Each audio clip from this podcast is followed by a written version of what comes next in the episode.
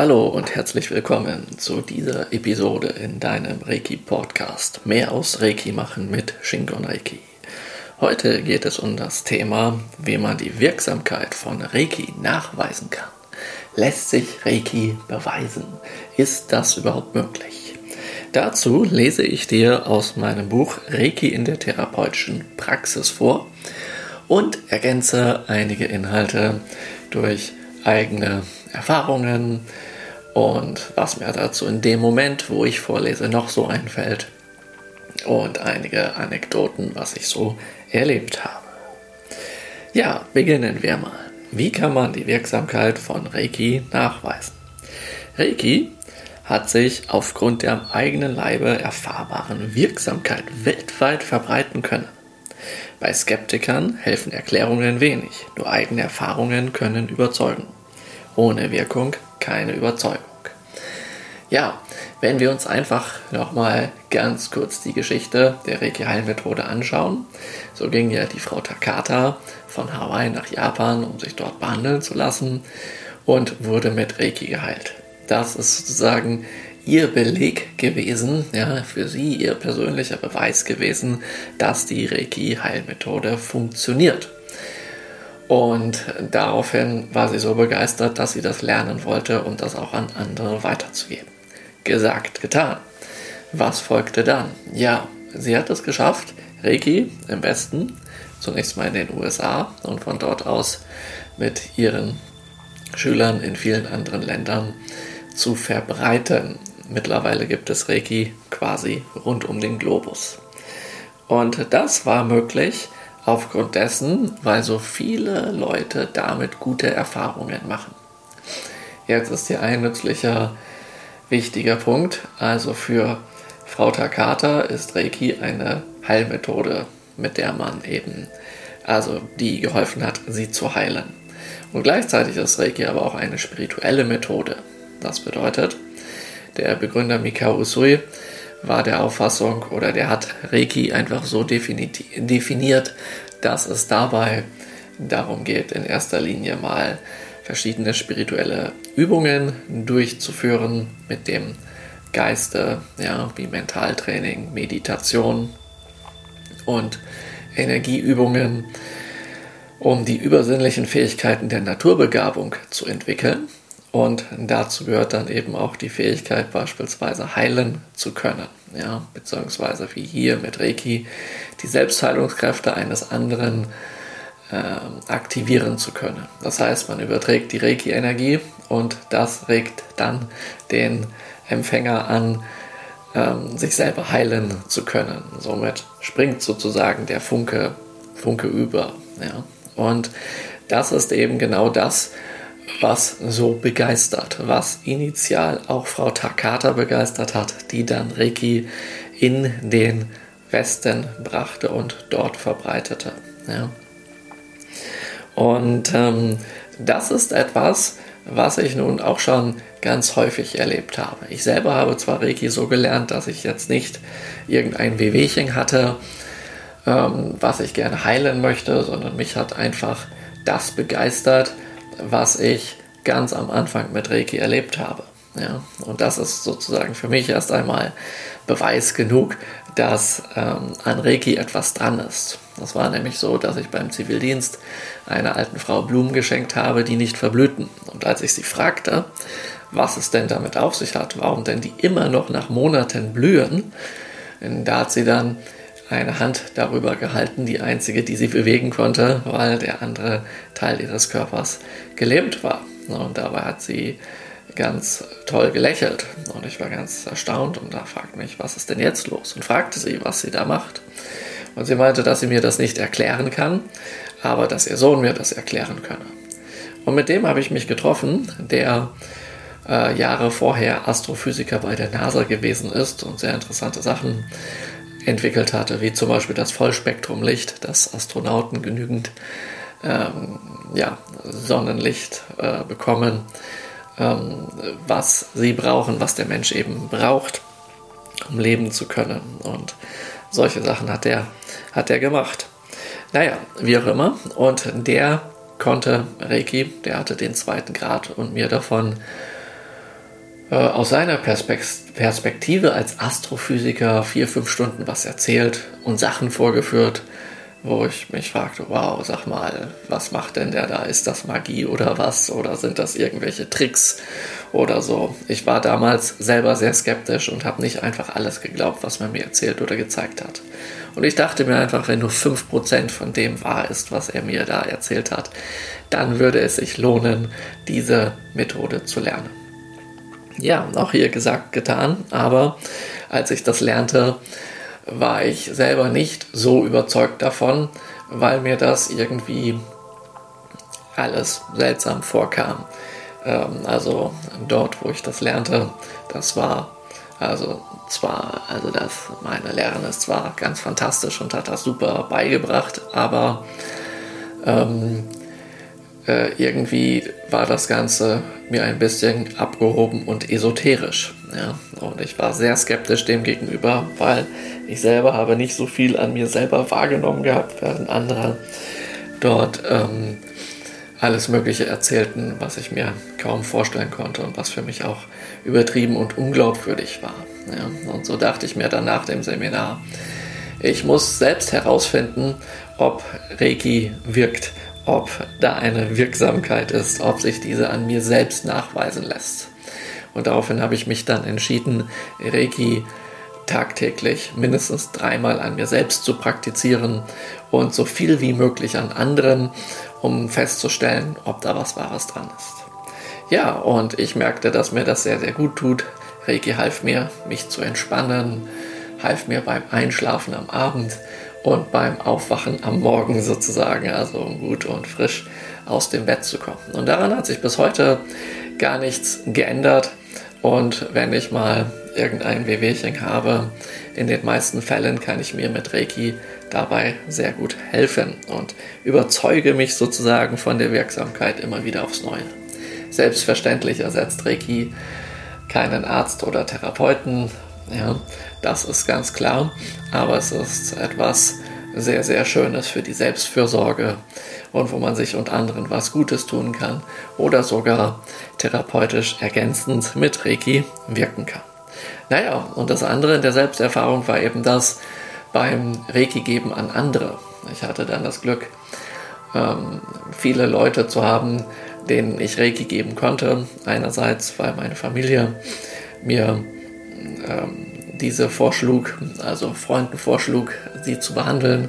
Und andererseits konnte ich das auch im eigenen Freundes- und Bekanntenkreis sehr viel tun. Und dabei habe ich festgestellt, dass ich quasi äh, ja, langfristig eine, ein Langzeitexperiment oder eine Langzeitstudie, also Studie kann man das jetzt nicht nennen, aber im übertragenen Sinne durchführen konnte, durchgeführt habe, ähm, für mich persönlich sozusagen, wo ich immer wieder sah, dass Reiki hilft zu entspannen. Das ist also insgesamt hilft es zu entspannen. Man fühlt sich entspannter und äh, die Muskulatur entspannt sich. Und mit der Entspannung werden auch Schmerzen weniger, jetzt wie Schulterschmerzen, Nackenschmerzen, Rückenschmerzen und dergleichen. Ja.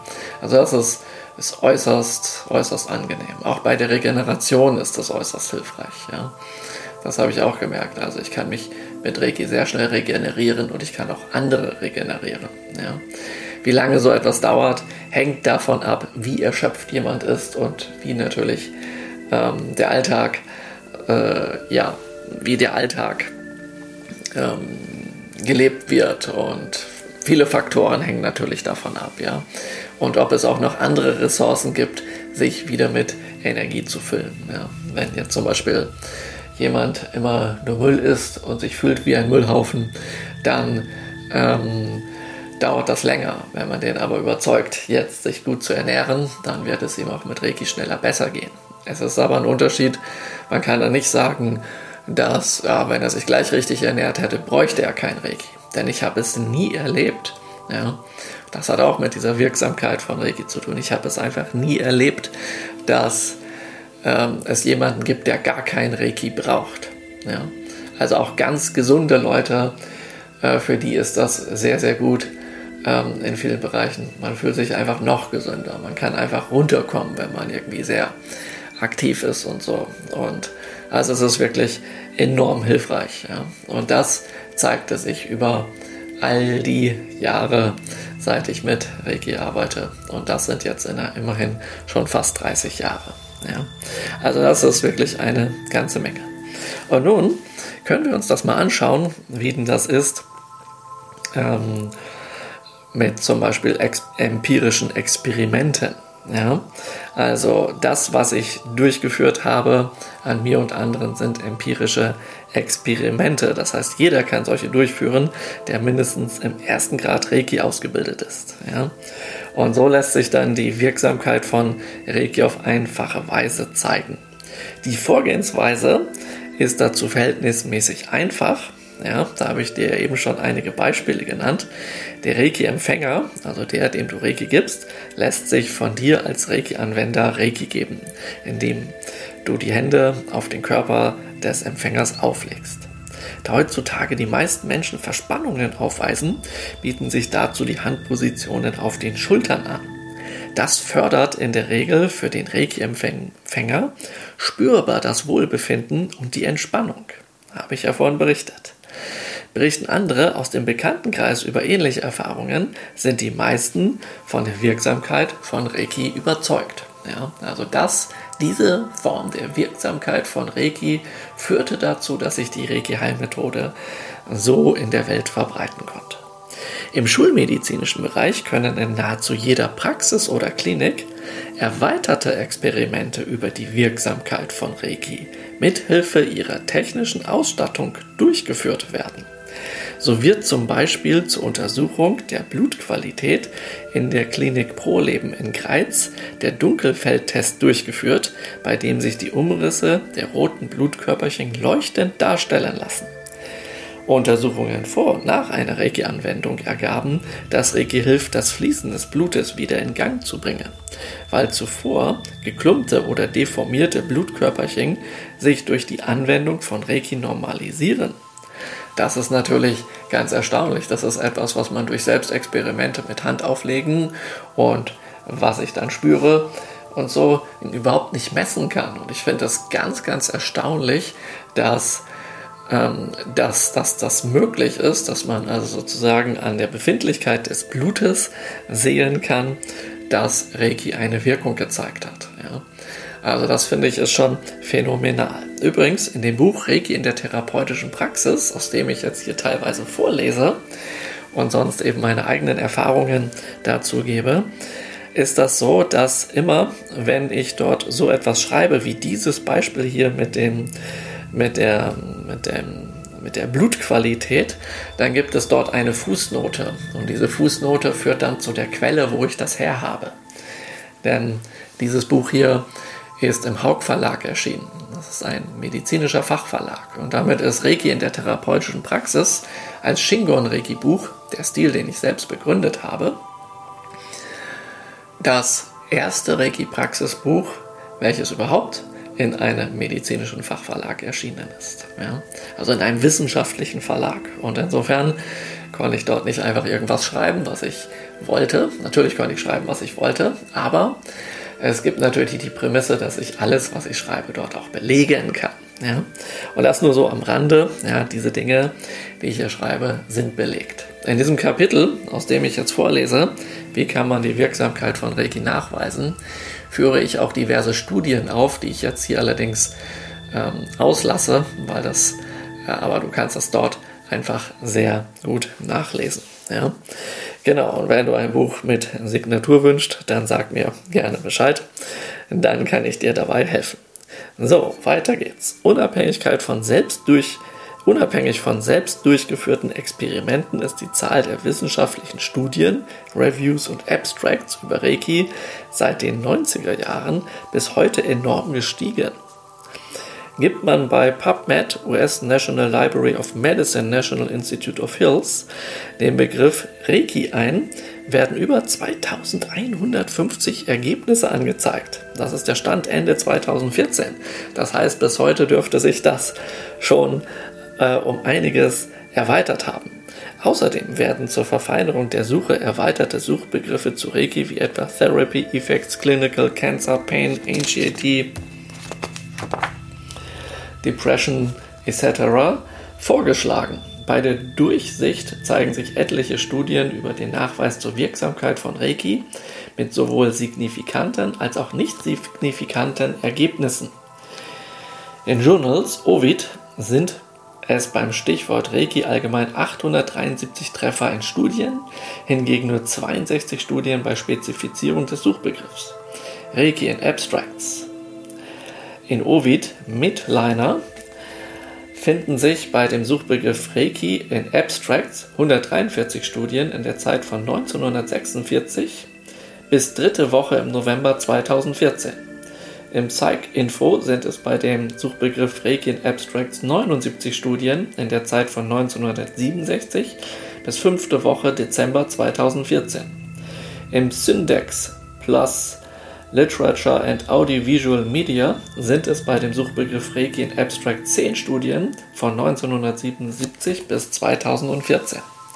Ja, da zeigt sich, dass es schon einiges gibt. Ja? Also wenn jemand kommt, ja, Reiki ist ja gar nicht bewiesen, ja, dazu gibt es ja gar nichts und sowas, dafür interessiert sich keiner, darum kümmert sich keiner oder sowas. Also solltest du so etwas mal hören, dann kannst du hier gleich sagen, hier, schau mal in dieses Buch, das Reiki in der therapeutischen Praxis. Dort ist genau aufgezählt, wie viele Studien es gibt und auch die Quellenangaben und alles, ja. Und das ist einfach nicht wahr, dass es zu diesem Thema nichts gibt. Und es stimmt einfach auch nicht, dass es daran kein Interesse gibt.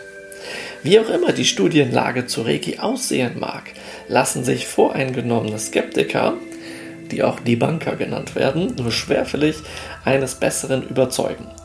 Auf der anderen Seite ist nicht alles wissenschaftlich, was als Wissenschaft dargestellt wird. Forschungsergebnisse einzelner Studien gelten erst dann als gesichert, wenn die Ergebnisse mit gleichen und anderen Methoden von unabhängigen Wissenschaftlern überprüft wurden.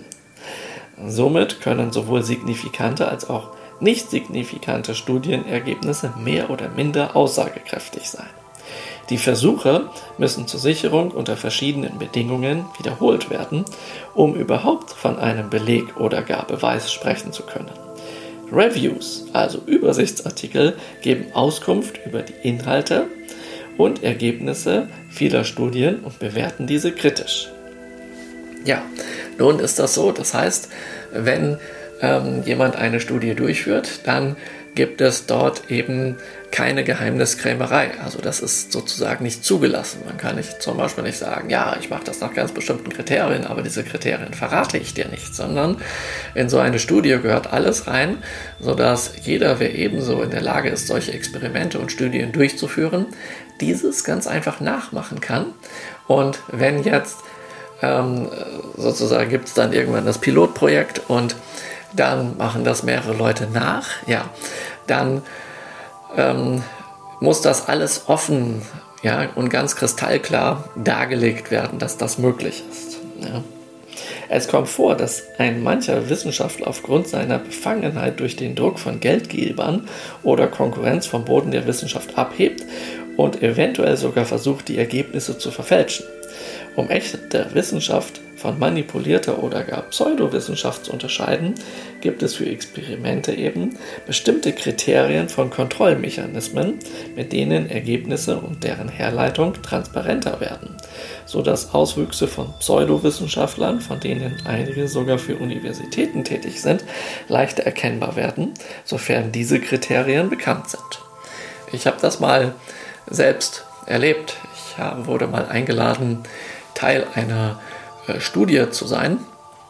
Und ähm, dort hat dann ein Professor ähm, aus Bulgarien uns eingeladen, ähm, sozusagen in, ja, äh, mit ihm äh, vor Ort eine Studie durchzuführen, wo wir, also wo eine Gruppe von Reiki-Praktizierenden Reiki gibt. Und ähm, das Interessante hier war, dass dort auch ähm, aus Deutschland dann einige dabei waren, die eher wissenschaftlich unterwegs sind, die eigentlich mit Reiki gar nicht so viel zu tun haben, weil sie zufälligerweise ihre ähm, Ehefrau begleitet haben, die jetzt ähm, Reiki praktiziert und daran teilgenommen hat.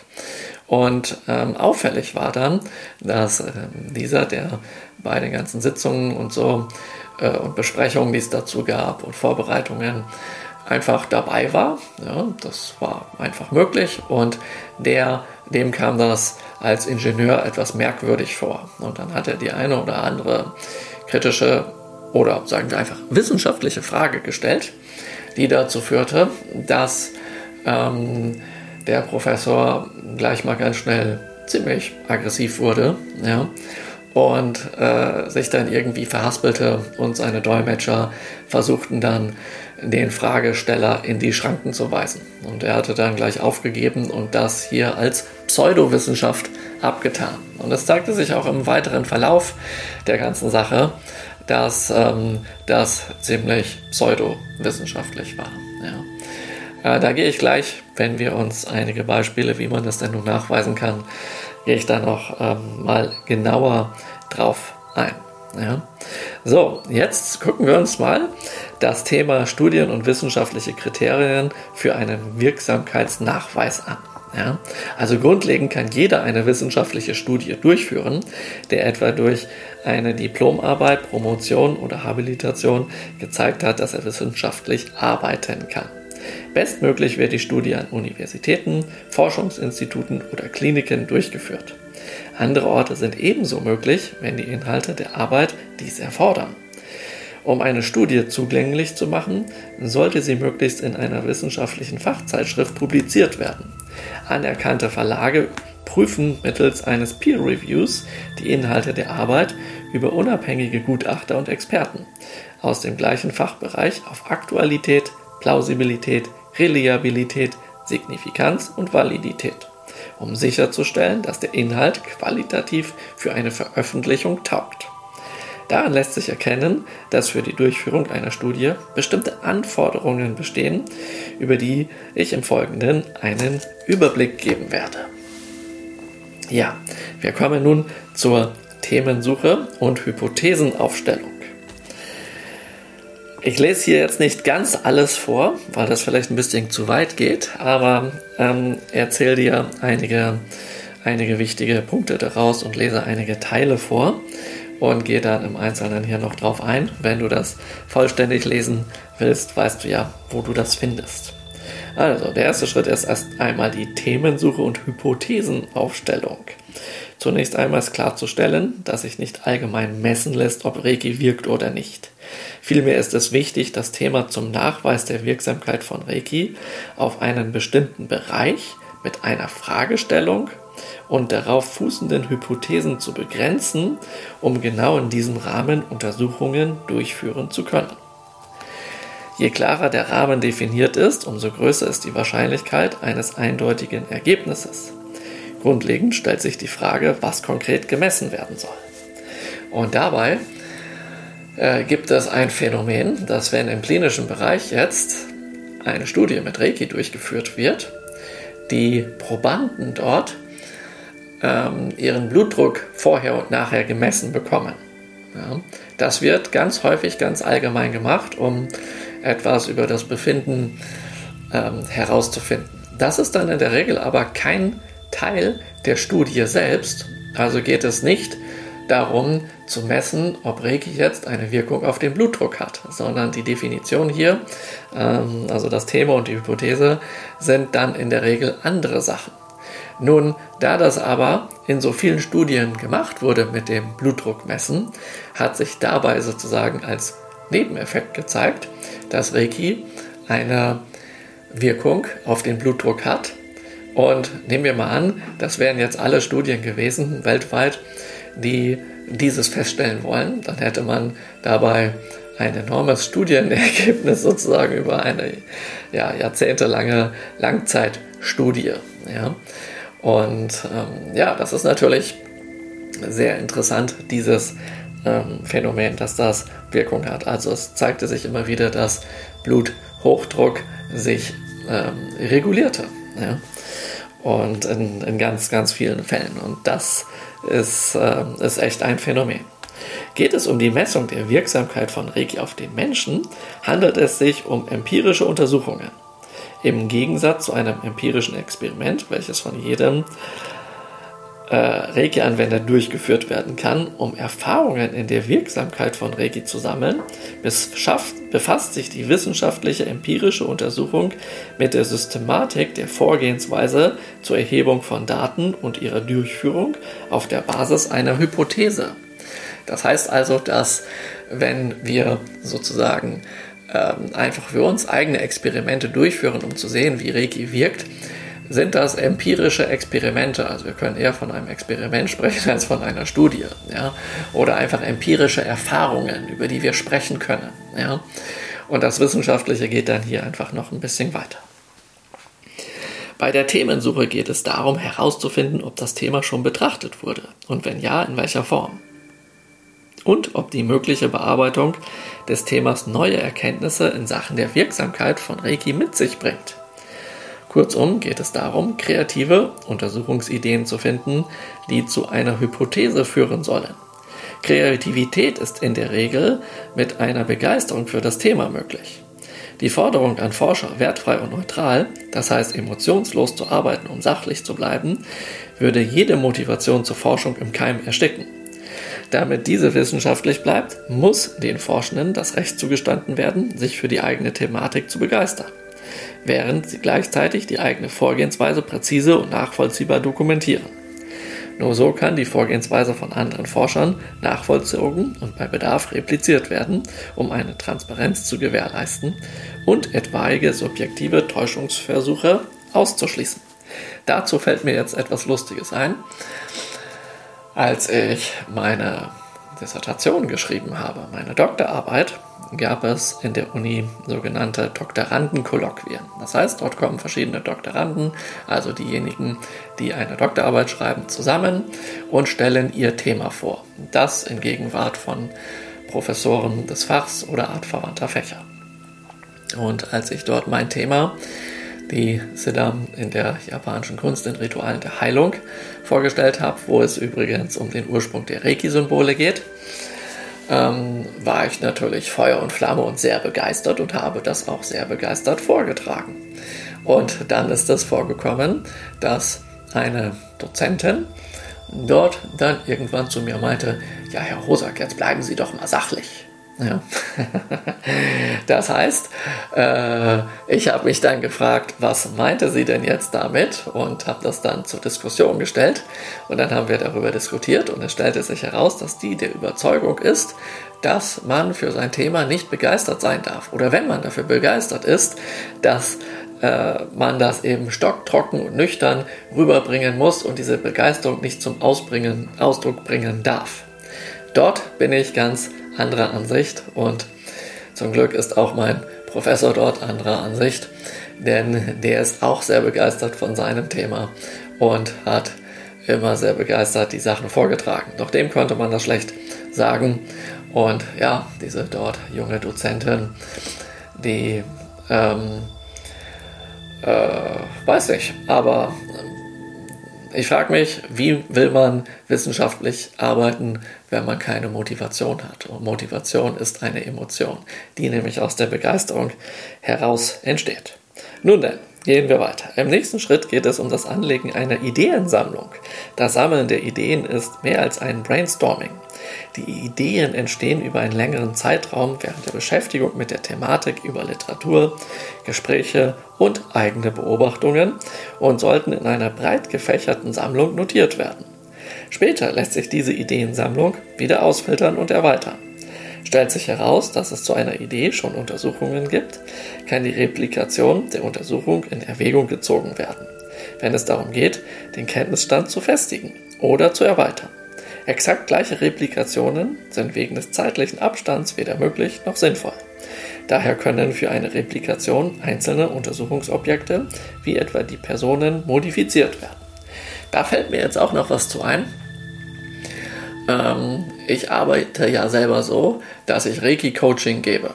Ja, das bedeutet, jemand kommt zu mir, der irgendein Problem hat. Das kann ein, etwas sein, was aus dem Leben ist, wo es darum geht, ein Problem zu lösen, etwas zu bewältigen, etwas zu meistern, ja, oder die Resilienz wieder aufzubauen. Das heißt, die Widerstandsfähigkeit oder aus einer bedrückenden Situation nicht geknickt herauszugehen, sondern eben wieder aufrecht und stark. Ja.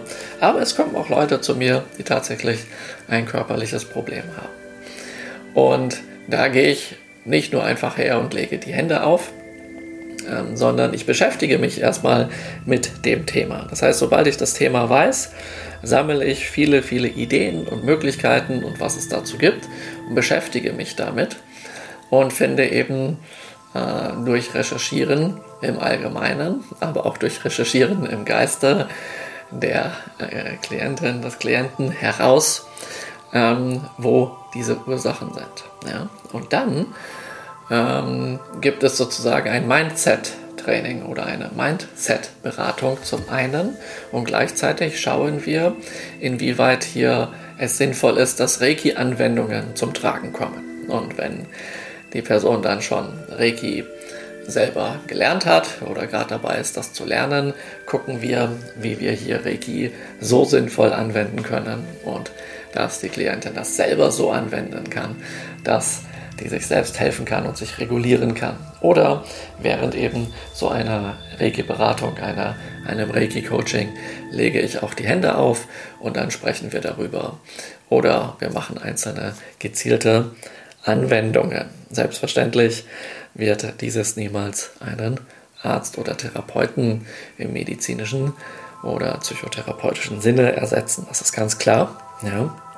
Aber man kann hier eben von der spirituellen Sichtweise ausgehen. Und da ist sozusagen die Recherche über das Thema mit spirituellen Methoden oder einfach, dass man mal etwas darüber liest und sich schlau macht und sowas, ähm, gehört eben dazu. Das ist hier genau das Gleiche. Und somit habe ich schon zu sehr, sehr vielen Themen eine ganze Reihe von äh, Ideen äh, gesammelt und habe eine ganze Reihe von Workflows, die ich ja teilweise hier auch in dieses Buch Reiki in der therapeutischen Praxis hineingeschrieben habe, wie man mit Reiki eben helfen kann und ähm, wie sich wirklich sehr gezielt die ähm, Selbstheilungskräfte aktivieren lassen. Denn mit Reiki ist natürlich nicht alles heilbar, das ist ganz klar. Und, ähm, aber das wird manchmal behauptet und das ist eben ein bisschen irreführend und da muss man aufpassen. Ja? Das ist nämlich so, dass ähm, wenn du jetzt beispielsweise Standard-Reiki gelernt hast, ja, also die ganz normalen Standard-Reiki-Anwendungen, die so allgemein bekannt sind, dann gibt es dort selten ähm, oder so gut wie gar nicht etwas Gezieltes. Ja, also wo du gezielt Reiki geben kannst für ein gewisses Thema, für eine Indikation. Ja sondern äh, es wird in der Regel allgemein Reiki gegeben, sodass der Körper erstmal allgemein regeneriert, aufgefrischt, entspannt wird, ja, mit Energie geladen wird und sowas alles. Und das regt dann die Selbstheilungskräfte an. Und damit kommt man auch schon ziemlich weit, vor allen Dingen, wenn du das regelmäßig an dir selbst oder anderen anwendest. Deswegen empfehle ich, ist 15 Minuten Reiki am Tag viel, viel besser als einmal irgendwie eine Reiki-Anwendung. Ja.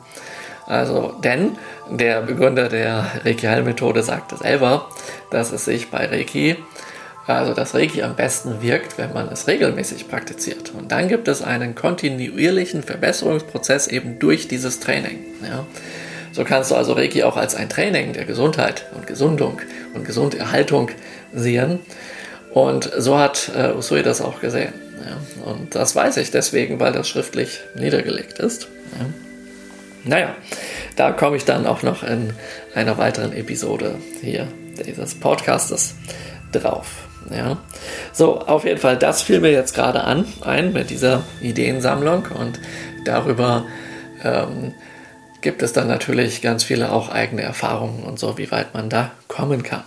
Solltest du also mal irgendein Thema haben, wo du meinst, hey, du könntest da eine Beratung gebrauchen, wie du Reiki besser einsetzen kannst, oder du hast ein Thema in deinem Leben, ja, ähm, sei es in der, in der Partnerschaft oder im Beruf oder deine Gesundheit oder dein Alltag oder dein Haustier oder sonst was, dann ähm, komm doch durchaus gerne mal in eine Beratung zu mir, geh einfach auf meine Website shingon-reiki.com und dort findest du dann alle Infos. Dort kannst du sogar ein, eine kostenlose Erstberatung, ein Strategiegespräch buchen, um dich zu überzeugen, ob das ähm, Hand und Fuß hat, was ich da erzähle, was ich hier erzähle und so und ob sich und wo wir dann herausfinden, ob diese ähm, Art, diese Form von Helfen für dich äh, nützlich und genau das Richtige ist. Ja. Okay, nun geht es im nächsten Schritt darum, um die Bewertung der Untersuchungsideen. Also nach einer ausgiebigen Ideensammlung ist herauszufinden, inwieweit die Ideen den wissenschaftlichen und untersuchungstechnischen Kriterien entsprechen. Zum Beispiel, ob sie ethisch, ethisch vertretbar und empirisch umsetzbar sind. Dafür muss die Untersuchungsidee präzisiert werden. Unpräzise, undefinierte und mehrdeutige Begriffe in den Ideen werden als unbrauchbar bewertet. Das zeigt eine der Hauptherausforderungen bei Heilmethoden aus dem spirituellen Bereich, weil dort etliche Begriffe ohne feste Definition im Umlauf sind. Die Definitionen der Begriffe sind wichtig, um die Ergebnisse später miteinander vergleichen zu können. Auch hier fällt mir wieder ein anderes Beispiel ein am Rande, wo sich genau das gleiche anwenden lässt. Ich helfe ja spirituellen Menschen oder Leute, die ihren Weg gehen wollen, die ihrer Berufung folgen wollen, sicher erfolgreich zu werden. Und deswegen gibt es ja bei mir auch das sicher erfolgreich System mit dem sicher erfolgreich Coaching. Und ähm, da mache ich das genauso. Das heißt, wir schauen uns dann eben an. Ja, nehmen wir mal an, du möchtest jetzt mit Reiki oder Yoga oder spiritueller Beratung dich selbstständig machen oder bist dort schon selbstständig, aber möchtest jetzt quasi, dass du, dass es mal, dass es mal richtig zum Laufen kommt und sowas und dass du richtig Erfolge haben kannst und sowas, dass du sicher erfolgreich sein kannst. Ja.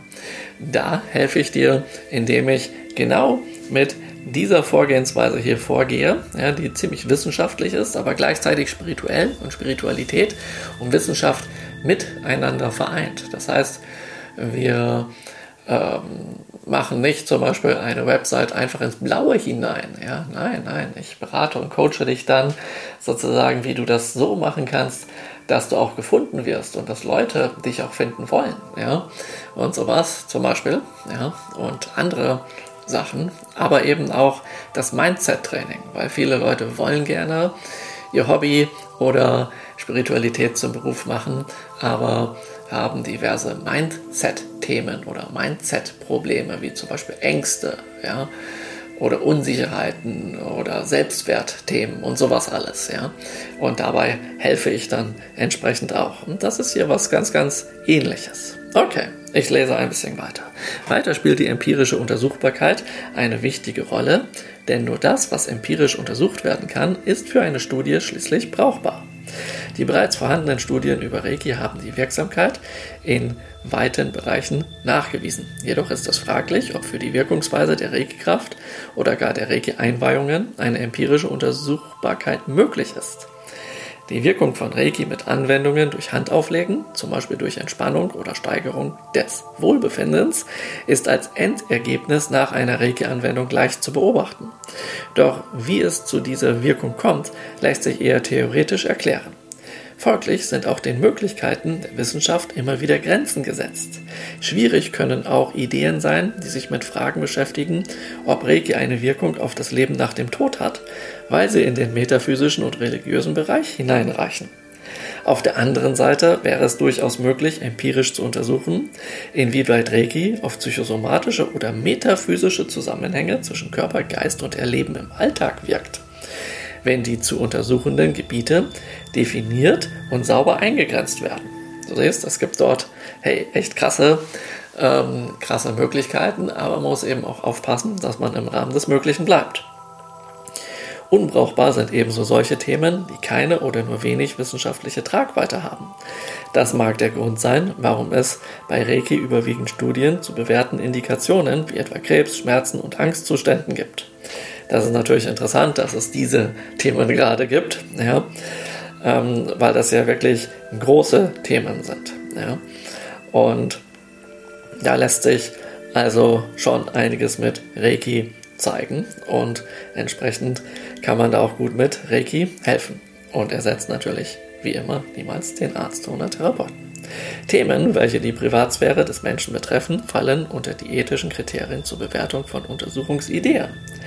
Probleme können hier auftauchen, wenn etwa persönliche Daten nur mangelhaft oder gar nicht anonymisiert werden oder den Teilnehmern die Ergebnisse wie in einem Befund mitgeteilt werden oder im Internet gar mit Rankings der Heilfähigkeiten der Teilnehmer geworben sind, äh, geworben wird. Daher dürfen persönliche Mitteilungen nur auf eigenen Wunsch erfolgen, während sie die Daten anderer Teilnehmer nicht enthalten dürfen. Das persönliche Zertifikat, welches dem Teilnehmer zur Verfügung gestellt wird, ist demnach nicht das Ergebnis der Studie. Jedwede Auskunft über andere Personen im Zusammenhang mit der Studie unterliegt dem Datenschutz.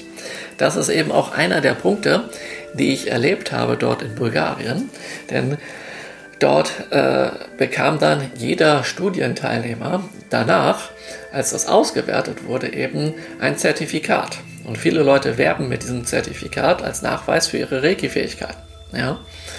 Und das ist eben genau das, wie es nicht sein darf. Und das ist eben auch genau das, woran eben festgestellt wird äh, oder woran sich leicht feststellen, lässt, ob diese Form der Arbeit wirklich wissenschaftlich ist, ob das wirklich diesen Kriterien entspricht. Denn hier bei diesem Professor ist es eben so, der nimmt dafür Geld, dass er diese Untersuchungen bei dir durchführt. Ja? Du bezahlst ihm sozusagen Geld dafür, dass deine Reiki-Fähigkeiten untersucht werden und dafür, dass du bezahlst, gibt er dir nachher ein Zertifikat über deine Fähigkeit. Aber das Allerbeste in diesem Fall ist hier, der Punkt, dass die Leute oder viele Leute habe ich beobachten können, und das ist echt erstaunlich, die besonders viel zahlen, ähm, dann und regelmäßig kommen und so, ja, äh, eher in den allgemeinen Rankings auf der seiner Website aufgeführt werden als diejenigen, die das nicht tun. Und bei mir war es so, dass ich ähm, selber und einige ähm, andere auch, ja, die besten Ergebnisse überhaupt erzielt haben, aber diese wurden auf seiner Website nicht verzeichnet, sondern wir haben dann in unseren Zertifikaten, also ich habe dann einen Brief bekommen, die Ergebnisse sind so überragend, dass sie außerhalb, out of the range stand dann dort, also außerhalb der Skala sind, wo diese Mess, also der Skala sind von den Messwerten, die wir hier überhaupt bemessen, ja. Und deswegen sage ich dir erst gar nicht die Ergebnisse, ja. Und ähm, das ist natürlich auch so ein Ding. Das ist zum Beispiel etwas, was auch gar nicht geht. Ja. Das heißt, da wird mit, also wird mit sehr dubiosen Maßnahmen gearbeitet und das wird dann alles sozusagen, da wird dann einfach vorgetäuscht, dass das wissenschaftlich ist. Ja? Und so gibt es auch schon einige Leute, die diese Wissenschaftler quasi, also es gibt Wissenschaftler, die diese Pseudowissenschaftler sozusagen aufgedeckt haben, ja? wie zum Beispiel Dr. Patrick Grete. Er ist ähm, äh, der Doktor ist nicht wie bei mir der Philosophie, ja, der philosophischen Fakultät, sondern hier geht es tatsächlich um Naturwissenschaft und Physik. Und er hat das sehr, sehr gut darlegen können. Ja. Ähm, und dazu auch was veröffentlicht. Ja, und ähm, das ist natürlich ähm, sehr, sehr interessant und das ist nützlich hierbei immer zu bedenken. Das heißt, nicht jeder, wer sagt, dass er wissenschaftlich arbeitet, tut das auch wirklich. Ja? Planung der Untersuchung. Nachdem die Untersuchungsideen sondiert wurden, erfolgt die Planung der empirischen Untersuchung. Je präziser die Planung der Untersuchung gestaltet wird, umso aussagekräftiger können die Ergebnisse werden. Wenn eine ungenaue Planung später im Ergebnis eine mehrdeutige Interpretation zulässt, wäre das Ergebnis unbrauchbar. Bei der Planung ist es sinnvoll, vergleichbare Studien, Arbeiten oder Kataloge mit Qualifikationsordnungen zu Rate zu ziehen. Auch die Literatur zur Orientierung, Vertiefung und Dokumentation spielt eine wichtige Rolle. Hier muss ich nochmal einhaken, zu dem von eben fällt mir noch was ein. Ähm, ich habe hier in diesem Buch Reiki in der therapeutischen Praxis ja auch über diese bulgarischen Studien, sagen wir lieber Experimente gesprochen und wie das genau gemacht wird. Und ähm, dann entsprechend das Material dazu hier veröffentlicht. Und ähm, für die zweite Auflage äh, wollten wir uns dann entsprechend nochmals ähm, die Bildrechte bestätigen lassen, dass das auch für die zweite Auflage okay ist. Ja, und da wollte dann jener Professor dann dafür Geld haben. Ja? Also äh, der ähm, verdient sozusagen teilweise wohl seinen Lebensunterhalt damit, dass er diese Experimente macht. Und wenn man damit dann werben will, dann wird einfach nochmal abkassiert. Ja, das ist also auch, da ja, halte ich für sehr, sehr dubios und das äh, fand mein Verleger natürlich auch äußerst merkwürdig und deswegen haben wir dann für die zweite Auflage einfach die Lösung gefunden. Wir zeichnen die Darstellungen einfach. Ja? Und dann hat die Eileen Wiesmann, die sehr, sehr gut malen kann und ebenso sich sehr mit Reiki auskennt und Shingon Reiki Meisterin ist, dann dazu diese Zeichnungen ja, angefertigt, was sehr, sehr hilfreich ist, womit man das sehr, sehr gut darstellen kann. So, jetzt geht es weiter und zwar mit der Auswahl der Art der Untersuchung. Ja, das heißt, es gibt ein Thema der Untersuchung, die Definition von Begriffen und Operationalisierung, die Auswahl der Teilnehmer und Planung der Durchführung ja, sind, da gibt es viele Kriterien. Ja, so, und bei der Auswahl der Teilnehmer ist eine repräsentative Stichprobe der Bevölkerung zu ermitteln, deren Kriterien je nach Hypothese variieren können. Und ähm, für Reiki ist das jetzt natürlich sehr, sehr interessant, ähm, weil ähm, es jetzt hier ja zwei Arten, sage ich mal, von Teilnehmern gibt. Also einmal diejenigen, die Reiki geben und diejenigen, die die Empfänger sind. Und ähm, ich habe mir sehr, sehr viele Reiki-Studien angeschaut und meiner Ansicht nach sind die meisten ähm, Studien ziemlich unbrauchbar, weil nicht die Kriterien erfüllt wurden, die ich für nützlich halte. Und deswegen nenne ich dir jetzt mal einige Kriterien bezüglich der, der, ähm, der Teilnehmer und Anwender, ja, ähm, die ich für hilfreich halte, ja, wenn man eben Anwender rekrutieren möchte oder eben Teilnehmer mit einbeziehen möchte ja, oder Empfänger rekrutieren möchte. Also hier einige Beispiele. Ja, zum Beispiel haben alle Reiki-Anwender den gleichen Reiki-Grad. Das ist erstmal eine Sache. Also es ist einfach nützlich, wenn jetzt die Reiki-Anwender den gleichen Grad haben, damit man eben auch sehen kann, inwieweit der, ähm, inwieweit diese Elemente, also diese, diese Fähigkeit, die den ersten Grad im Reiki betrifft, hier zum Tragen kommt. Ja? Es würden nämlich völlig, also nehmen wir mal an, äh, manche Leute behaupten ja, wenn du den zweiten Grad hast, dann ist dein Reiki stärker. Ja? Dann ähm, ist es natürlich auch nützlich, das zu differenzieren. Ja? Oder wurden alle Reiki-Anwender auf die gleiche Weise in Reiki eingeweiht? Es gibt möglicherweise Unterschiede in der Reiki-Kraft und Wirkung, wenn Reiki-Meister Einweihungen verändern oder wenn aufgrund unterschiedlicher Reiki-Stile und Linien die Einweihungen variieren. Also das habe ich selber live erlebt. Ja?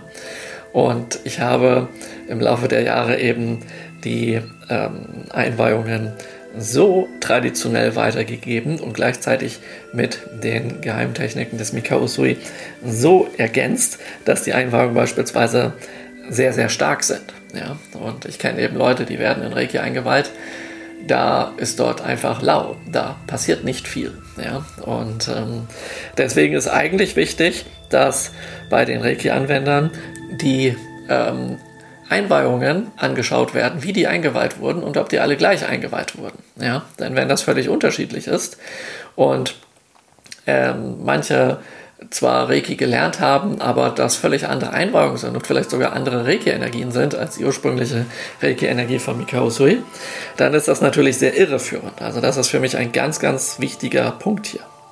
Next, sind die Reiki-Anwender aus einer ununterbrochenen Linie, die auf Mikao Sui zurückzuführen ist. Ja? Das heißt, ähm, das ist natürlich wichtig. Also nicht nur, dass die auch, also und auch die Kombination, also dass die Einweihungen ähm, aus dieser Linie zurückzuführen sind und dass die auch nicht verändert wurden. Ja? Also nur die Linie beispielsweise reicht nicht aus, weil man könnte ja im Laufe der Zeit was verändern. Sind die Reiki-Anwender aus verschiedenen ununterbrochenen Linien, die auf Mikao Sui zurückzuführen sind. Ja? Auch hier gibt es viele Veränderungen in den verschiedenen Linien, aus denen Stile entstanden sind. Denn der eine Meister der einen Linie, des einen Stils, macht das mit Reiki in der Anwendung vielleicht ganz anders und auch vielleicht die Einweihung wiederum anders. Ja? Also sind das Fragen, die man stellen sollte. Oder haben die Reiki-Anwender den gleichen Reiki-Lehrer? Oder haben die eben völlig woanders gelernt und machen was ganz anderes? Wie lange praktizieren die Reiki-Anwender die Methode? Ja? Also das ist äh, auch noch eine Frage, denn ähm, nehmen wir mal an, du praktizierst Shingon Reiki, dann lernst du, ähm, übst du gleich von Anfang an ähm, die geheimen Reiki-Techniken des Usui, ja, die eben deine Reiki-Fähigkeiten drastisch steigern, die deine Wahrnehmung steigern, die dafür sorgen, dass einfach ähm, gefühlt für dich und andere mehr Reiki-Power aus den Händen herauskommt und die Wirkungen zeigen sich schneller. Und wenn das eben, wenn das jetzt, ähm, ähm, ja, ähm, ach so, und jetzt ist das so, manche Leute machen diese geheimen Reiki-Techniken, wenden die nicht an, die übrigens geheim deswegen heißen, weil sie hier unbekannt sind. Und wenn man das Leuten erzählt, dann machen sie es trotzdem nicht, die vergessen das wieder. Und weil ich da irgendwann drauf gekommen bin und es dann hieß, das sei nicht traditionell und ich habe das für mich im Geheimen gemacht. Deswegen nenne ich das geheime Reiki-Technik. Wie auch immer. Ähm, wenn jetzt jemand lange Reiki praktiziert und regelmäßig Reiki praktiziert und wirklich ganz korrekt in Reiki eingeweiht ist, dann wird er im Laufe der Jahre eine enorme Kraft entwickeln. Im Gegensatz zu dem, der auch richtig eingeweiht ist, auch schon das seit Jahren macht, aber eben nicht so regelmäßig praktiziert. Also da ist ein riesiger Unterschied. Und wenn dann eben noch so äh, Power-Ups, ja, wie hier aus dem Shingon Reiki dazukommen, so Specials, ja, dann wird in einer sehr viel kürzeren Zeit die Power sehr, sehr stark sein. Ja. Und das lässt sich natürlich wieder alles, alles messen und mit Experimenten und Studien herausfinden, was wir hier auch im Shingon Institut gemacht haben. Unter anderem hat dort eben der äh, Patrick, Dr. Patrick Grete geholfen, indem er einiges an Equipment mitgebracht hat. Ja. Der hat dann auch neulich einen Vortrag in Portugal über Reiki und Wissenschaft gehalten, wo er das vorgetragen hatte. Also sehr, sehr interessante Sache hier. Ja, so, also, dann, wie oft behandeln sich die Reiki-Anwender pro Tag, Woche, Monat selbst? Wie oft behandeln die Reiki-Anwender pro Tag, Woche, Monat andere? Je nachdem, wie lange jemand Reiki praktiziert und wie viele pro Tag praktiziert, entscheidet über seine bioenergetischen Fähigkeiten. Ja, das ist im Prinzip das, was ich eben schon erwähnte. In welche Reiki-Stile sind die Reiki-Anwender eingeweiht? Können die äußeren Umstände wie Temperatur, Geräusche, elektronische Geräte das Experiment beeinflussen? Hat das einen Einfluss auf die Wirkung von Reiki? Das sind Fragen, die man sich stellen sollte und wo man eben gucken sollte. Ja? Welche Reiki-Techniken sollen bei dem Experiment überhaupt angewandt werden? Ich habe Studien gesehen, äh, da sträubten sich mir die Haare, weil das überhaupt nicht festgelegt war. Die einen machen Kontaktreiki, die anderen machen Fernreiki, die anderen äh, nehmen gar keinen Fernkontakt auf, sondern stellen sich das einfach nur vor und sowas. Also es ist ganz, ganz unterschiedlich. Dann, wie lange soll pro Teilnehmer Reiki übertragen werden? Wie ernährt sich der Reiki-Anwender? Biologisch oder konventionell? Ist der Reiki-Anwender Raucher? Wie viel Wasser trinkt der Reiki-Anwender täglich? Hat der Reiki-Anwender Erfahrung in Meditation und wendet er diese regelmäßig an? Meine Erfahrung ist nämlich die, wer das tut, hat mehr Power und kann was ganz anderes bewirken, weil zum Beispiel die Ausstrahlung, das Charisma und vieles anders ist, ja, als wie wenn das eben nicht der Fall ist. Wichtig sind Händewaschen und störende Metallgegenstände abnehmen, die das bioenergetische Feld beeinflussen. Das wird heutzutage teilweise gar nicht mehr gelehrt. Also gibt es Leute, die einfach voll von ähm, Ringen um den Finger sind und dann Reiki geben. Und das kann einen Unterschied heraufbeschwören. Ja? Was hat der Reiki-Anwender vor der Behandlung gemacht? Meditation, Rauchen, Schlafen, Sport. Manche Tätigkeiten regen nämlich den Qi-Fluss an und manche schwächen ihn. Ja? Randomisierung, Zufallszuweisung der Reiki-Empfänger, Versuchperson an die Reiki-Anwender. Ja? Also, dass jemand zum Beispiel sagt, ja, ich möchte aber immer von dem behandelt werden, das würde hier zum Beispiel nicht gehen.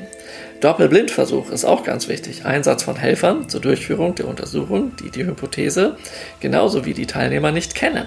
Ja, ja und daran siehst du, das sind schon ein paar Kriterien, die ich für sehr, sehr nützlich halte, die aber bisher seltenst angewandt wurden. Und deswegen ähm, halte ich viele der Studien für unbrauchbar. Ja. Aber es wäre möglich, dort einiges zu machen. Ja, ja dann gibt es natürlich auch noch die Durchführung der Untersuchung. Ja, da gibt es auch einige, ähm, einige Kriterien, ja, auf die ich hier noch kurz eingehen will.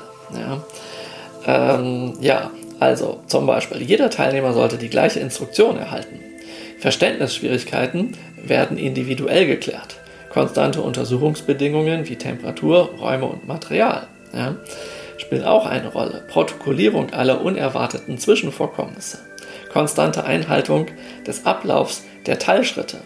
Bei der Erwartung bestimmter Ergebnisse von Seiten des Leiters, Präsentation der Ergebnisse erst nach Abschluss der Untersuchung. Das ist auch was ganz Wichtiges. Ja.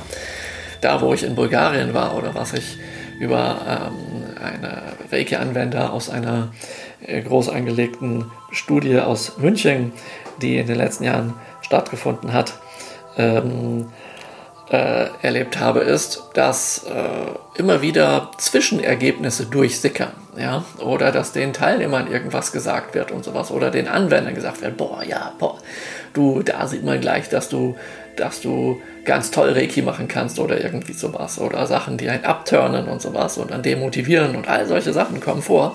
Und da muss man eben aufpassen, dass das nicht passiert, ja, aber wenn ich jetzt diese Negativbeispiele nenne, heißt das nicht, dass alle Studien wirklich da schlecht gelaufen sind. Das stimmt nicht. Ähm, aber einiges eben. Und das ist nützlich zu wissen, um hier einfach auf dem Boden der Tatsachen zu bleiben. Ja, ja dann bei der Erwartung bestimmter Ergebnisse von Seiten des Leiters. Präsentation der Ergebnisse erst nach Abschluss der Untersuchung. Ganz, ganz wichtig. Ablauf der Untersuchung vorab an sich selbst überprüfen. Durchführung von Non-Experimenten durch Vortests mit den Teilnehmern ähnlichen Personen. Nachbefragung der Teilnehmer nach dem Test, um Aufschluss über Stimmung, Interesse und Schwierigkeiten zu erhalten. Wenn möglich, Videoaufzeichnung zur späteren Analyse. Ja, wenn jetzt zum Beispiel es heißt, hier, ja, das Gerät, mit dem ich arbeite, das ist ganz geheim und sowas, ja, dann ist das schon mal sehr verdächtig. Abschließendes Untersuchungsprotokoll als Bestandteil des Untersuchungsberichtes. Ja. Ja, genau. Dann werden diese Daten natürlich danach alle schön ausgewertet. Es gibt den Untersuchungsbericht. Ja. Und mit einem Abstract, Einleitung, Forschungsstand und Theorie. Die Methode wird beschrieben, die Ergebnisse und dann gibt es noch eine Diskussion. Das heißt, eine wissenschaftliche Studie beinhaltet folgende Kriterien. Erst einmal den Titel der Studie, Autoren, Ortsangabe ja, Abstract und Zusammenfassung. Das ist also einmal der theoretische Teil, ja, theoretische Auseinandersetzung mit dem Thema mit Literaturverweisungen, äh, Verweisen im Fließtext. Herleitung der Fragestellung und Ableitung von Hypothesen vom Allgemeinen zum Spezifischen, inklusive noch ungeklärter Fragen oder Widersprüche. Erörterung und Definition relevanter Begriffe und themenspezifischer Oberkapitel. Stand der Forschung und Literaturrecherche. Ja, bei der Literaturrecherche kann man natürlich nicht einfach sagen, ich nehme jetzt einfach jedwedes Reiki-Buch, ja, was irgendjemand geschrieben hat, ja, sondern es ist natürlich im wissenschaftlichen Bereich wichtig, auch wissenschaftliche Quellen zu nehmen. Ja. Und ähm, da habe ich jetzt neulich was erlebt. Ähm, ein Bekannter von mir, der Japanologie studiert und nach Japan ist, hat dann dort eine Arbeit über Reiki geschrieben und äh, die Dozenten haben für mich ja haarsträubende Ideen gehabt, wie das durchgeführt werden soll, weil einfach zum Beispiel ähm, diejenigen, die wissenschaftlich mit Reiki arbeiten, dann ähm, bei Befragungen einfach nicht befragt werden sollten, weil sie teilweise keine Japaner sind. das ist natürlich, das ist natürlich sehr, sehr krass und ähm, oder es sollten äh, oder es war dann auf einmal nicht mehr von Interesse, dass ähm, wirklich wissenschaftliche Literatur zu Rate gezogen wird, sondern irgendwelche Reiki-Bücher von irgendjemandem. Ja? Und so. Und ähm, das ist dann natürlich sehr zweifelhaft und das ist dann sehr schade, wenn im wissenschaftlichen Bereich ähm, dann auf einmal ähm, ja, die eigenen Regeln äh, missachtet werden. Und ich halte es für wichtig, das eben nicht zu tun, weil also die Regeln sozusagen zu beachten und dort korrekt zu arbeiten. Aus einem ganz, ganz einfachen Grund. Weil sonst jeder Skeptiker von Reiki und jeder Gegner von Reiki diese Studie und alles, was es dazu gibt, sofort zerreißen kann. Und deswegen ist es einfach im Interesse aller Reiki-Anwender, dass das sauber gemacht wird. Meiner Ansicht nach zumindest. Du kannst mir gerne ähm, schreiben oder kommentieren, wie du das siehst. Ja? Und ja, also das, das korrekte Arbeiten ist nützlich und es gibt überhaupt nichts, was Reiki-Leute dabei zu befürchten hätten, denn Reiki hat sich über den Globus verteilt und ist deswegen ja schon sowieso belegt, dass es funktioniert. Sonst hätte es sich gar nicht verteilen können. Ja, ja und dann gibt es eben den empirischen Teil, also einmal die Methode mit der Stichprobe, wann wurde wer untersucht, ja, Material und Instrumente, Durchführung und Verlauf der ähm, Datenerhebung, ja, unter Angabe der einzelnen Schritte, wie etwa wichtige Instruktionen, die zur Standardisierung nötig sind, Frage nach Berücksichtigung von Störvariablen. Untersuchungsdesign mit abhängigen und unabhängigen Variablen, Kontrollvariablen, Störvariablen, Einstufung der Gruppenvariablen und statistische Hypothesen. Dann gibt es die Ergebnisse im empirischen Teil.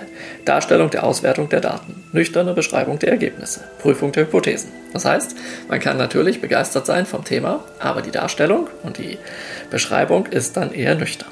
Ja?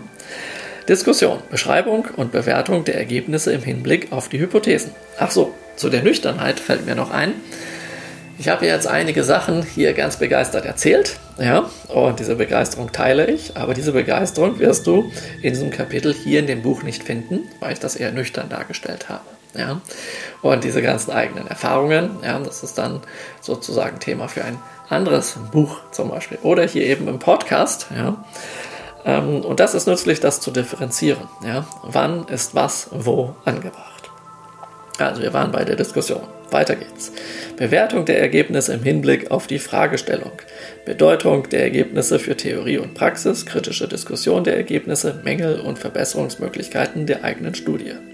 Übrigens, hier haben wir auch eine Fußnote drunter. Diese Vorgehensweise hier ähm, findet sich nämlich, ich lese die Fußnote vor, in Boards et al. aus dem Jahre 2006. Ja, das heißt, das ist die Quelle, wo ich diese Vorgehensweise her habe und diese habe ich ergänzt durch mein ja, Reiki-Expertenwissen. Ja, das heißt, ich konnte hier, weil ich eben selber wissenschaftlich arbeite und eine Doktorarbeit geschrieben habe und sowas, da habe ich das ja gezeigt, eben die Wissenschaft hier mit Reiki, mit der Spiritualität kombinieren und sagen, ja, so muss das gemacht werden, damit es sinnvoll ist. Ja. Und ich hoffe natürlich nun, dass äh, ja, dass äh, es viele weitere Studien über Reiki gibt und geben wird und dass diese Dinge hier angewandt werden und so werden wir zu enorm brauchbaren Ergebnissen kommen können. In der nächsten Podcast-Folge geht es dann hier mit der Wirksamkeit von Reiki weiter. Dort werde ich dann nämlich erzählen, inwieweit man zum Beispiel kinesiologische Tests, Kirlian-Fotografie, ja, oder ich blätter mal ein bisschen weiter ähm, Wasser, Wasserspektralanalyse, Patientenbefragung, Blutuntersuchungen, Speichelproben, X-Ray, MRT, Urinuntersuchungen, Neuro- und EEG-Feedback, EMG-Feedback und Hautwiderstandsfeedback sozusagen nutzen kann. Das sind Teile, die im Buch sind. Und dann habe ich inzwischen hier weitere Experimente im Shingon-Institut durchgeführt. Das kann ich ja mit meinem Doktortitel und zwar mit dem Dr. Patrick Grete ähm, über mithilfe von ähm, Wärmebildkamera und ähm, auch hier ähm, Temperaturmessung in der Hand und Hautwiderstand und solche Sachen. Darauf kann ich dann auch noch eingehen. Okay, so viel erst einmal für heute. Ich hoffe, du hast einiges Schönes mitnehmen können und das hat dich inspiriert was die Reiki-Heilmethode betrifft. Äh, schau mal unten in die Fußnote dort unten in den, in den Kommentaren. Dort findest du einige Links zu meiner Website und gerne kannst du mir auch ein Feedback schreiben auf ähm, iTunes oder Spotify oder wo du diesen Podcast hörst. Das würde mich sehr, sehr freuen. Ja, und wenn du Fragen hast und ein Gespräch wünscht, dann ebenso findest du unten den Link und kannst dich gerne an mich wenden. Gut, bis dann und bis bald. Eine schöne Zeit wünsche ich dir. Namaste.